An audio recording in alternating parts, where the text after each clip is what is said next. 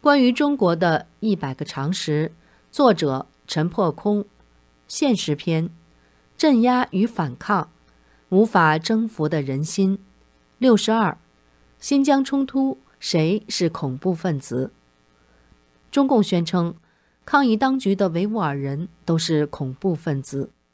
中共在新疆的镇压是反恐，与国际上的反恐并无二致，听上去很像。因为在新疆也是穆斯林聚居地，那里的维吾尔人也信奉伊斯兰教。然而，发生在新疆的冲突与发生在世界其他国家的恐怖攻击却是迥然不同的两码事。新疆冲突愈演愈烈，发生在2009年的乌鲁木齐七五事件是一个分水岭。当年6月26号，广东韶关。传言维吾尔人强奸汉族女工，引发汉族人群起攻击维族人，两族大规模械斗，当地汉族人多势众，围殴维族人。中共警方不作为，任凭暴力持续一整夜，两名维族人当场死亡，百余人受伤。二零零九年七月五号，新疆乌鲁木齐，上万名维族人走上街头。不满当局对韶关事件的处理，要求追究幕后黑手、承办凶手、维护维族人的权益。中共派出军警驱散并抓捕和平请愿的维族人，维族人不从，中共即大开杀戒，开枪镇压，随即爆发大规模冲突，数百名维族人被杀，上百名汉族人丧生，史称“七五事件”。中共把七五事件定性为打砸抢烧严重暴力犯罪事件，并在电视等媒体上一边倒地进行仇恨宣传，维族人杀汉族人。于是两天之后，数万汉族人手持木棍、铁棒上街，见维族人就打，见维族人的商店就砸，当局仅用催泪弹驱散。官方喉舌对这些汉人的举动未予谴责。也被定义为暴力犯罪。新疆党委书记王乐泉出面对这些汉人喊话，甚至称他们为“同志们”。双重标准、两面手段，反映中共头目骨子里的种族主义。中共对抗议事件的定性定义历来大有文章。汉族地区发生抗议，哪怕砸车、烧楼、围殴官员。一律被中共淡化，称之为群体性事件；少数民族地区发生抗议，则一律被中共定义为打砸抢烧或打砸抢烧杀的暴力犯罪事件。哪怕这些少数民族仅仅是和平请愿，即便没有打砸抢烧杀，中共也要制造出打砸抢烧杀，利用刑事罪名扭曲民族问题。七五事件后，新疆境内暴力冲突不断，长则数月，短则一两个星期就发生中共军警攻击维吾尔人，或维吾尔人袭击中共军警的血腥事件。每次冲突少则数人，多则数十人死亡。冲突甚至蔓延到新疆以外地区。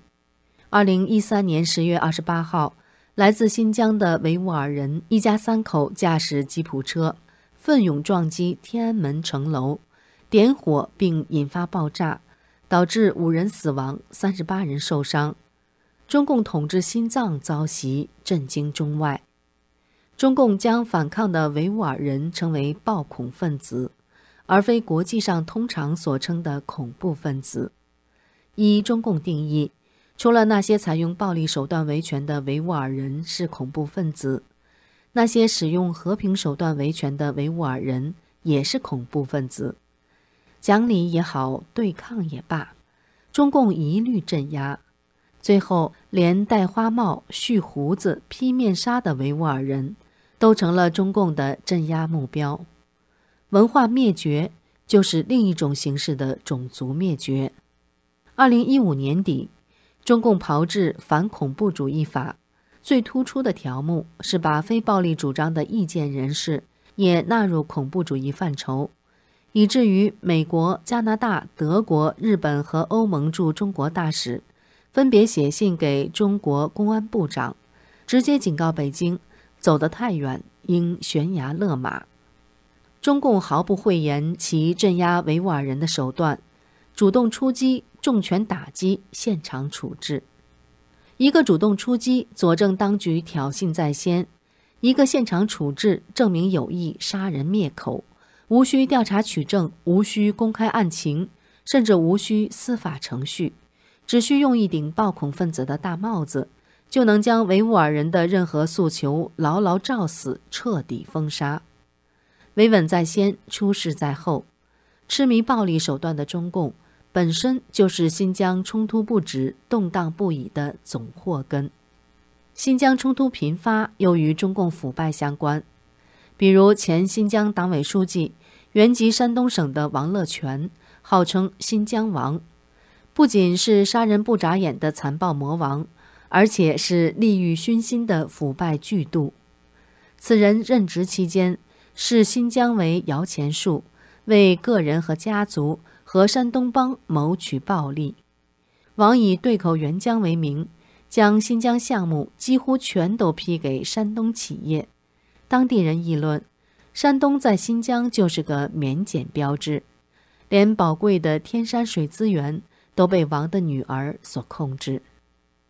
中共在新疆所推行的，就如他在西藏所推行的。是一套不折不扣的种族歧视政策，政治上从上到下，第一把手都由汉人充当，第二把手或者以下才轮到维族人。